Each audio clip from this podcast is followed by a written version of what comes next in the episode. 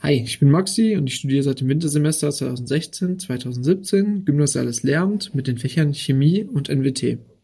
Seit Oktober 2019 bin ich als studentische Hilfskraft am Zentrum für Lehrerbildung, also im ZLB, tätig. Meine Aufgaben umfassen dabei neben allgemeinen Hilfstätigkeiten wie beispielsweise der Mitarbeit an der Website auch die studentische Beratung. Dabei versuchen wir, eine Anlaufstelle für alle Lehramtsstudierenden am KIT zu sein, aber auch für alle, die sich vorstellen könnten, früher oder später Lehramt am KIT zu studieren.